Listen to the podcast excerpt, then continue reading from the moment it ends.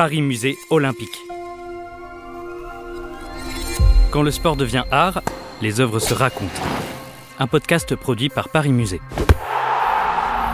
Paris Musée Olympique, c'est un pied dans l'histoire de l'art, l'autre dans l'histoire du sport, et le reste du corps immergé tout entier dans une œuvre. Fermez les yeux. Plongez dans cette toile, chaussez vos baskets et remettez-vous en selle pour les JO en écoutant se dévoiler les collections des musées de la ville de Paris. Allez, prêt, prête, je, partez.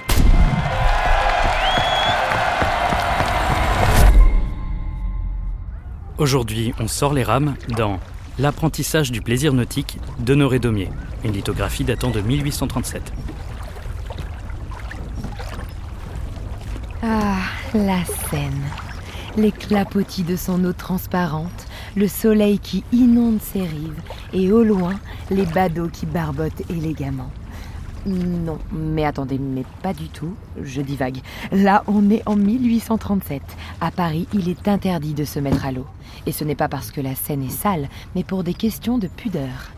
Alors, hors des piscines aménagées, le seul plongeon que l'on va faire ensemble, c'est dans cette lithographie d'Honoré Daumier. Bon sang Mais qui m'a flanqué un niveau pareil Même pas capable de servir de sa rame pour faire levier et diriger notre bateau Dans l'apprentissage du plaisir nautique, c'est non sans ironie que le caricaturiste nous montre qu'ici canoter, c'est ramer dans tous les sens du terme. Ah, d'ailleurs, on aperçoit là au loin deux hommes au milieu de la scène. Oula, ils m'ont l'air en bien mauvaise posture. Qu'est-ce qui ne va pas tous les deux?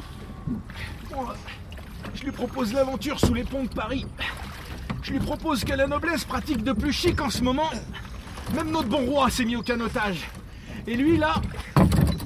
Attention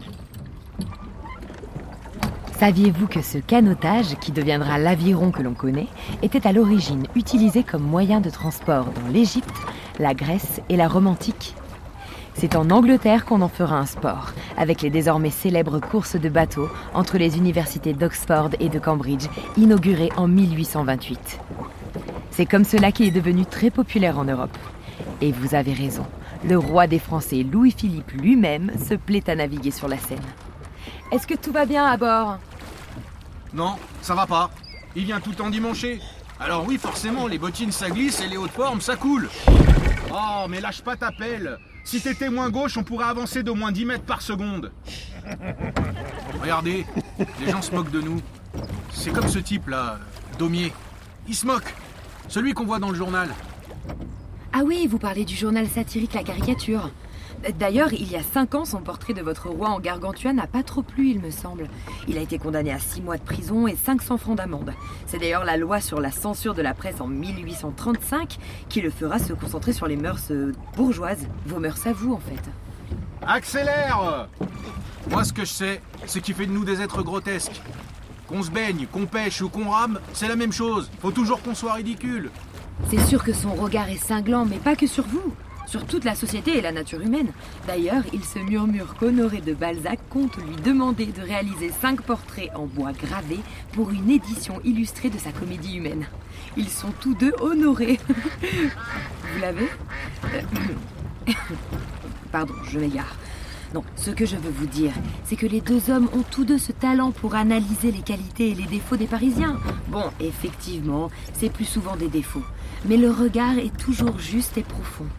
La seule profondeur qui m'intéresse, c'est celle des mers et des rivières. Je suis comme Robinson Crusoe, moi. Je vais aller loin, je vous le dis. Loin? Que- Comme Saint-Ouen? Euh, je lui dis que l'aviron deviendra bien un sport olympique quand le baron Pierre de Coubertin lancera ses jeux modernes, mais qu'il faut encore attendre euh, 60 ans. Faites pas trop la maline, vous. Vous causez, vous causez. Et moi, pendant ce temps, sur mon canot, j'utilise tous les muscles de mon corps. Et je suis sûr que dans deux siècles, on ramera toujours sur la Seine. Ah, mais fichez-moi le camp, satané canard Non, ne leur faites pas de mal. Figurez-vous que la courtoisie a réussi à Henri Pierce au JO d'Amsterdam en 1928. Lors du quart des finales d'aviron, il s'est arrêté pour tranquillement laisser passer une famille de canards devant son bateau, ce qui ne l'a pas empêché de se qualifier et de remporter l'or en finale.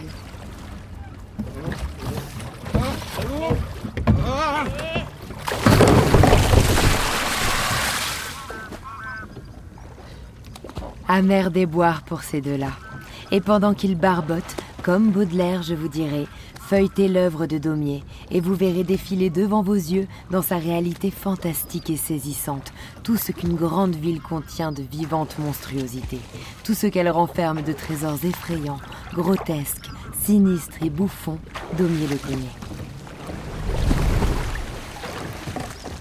Cette fiction est une immersion sonore dans l'œuvre L'apprentissage du plaisir nautique d'Honoré Daumier, une lithographie datant de 1837 et conservée à la maison de Balzac.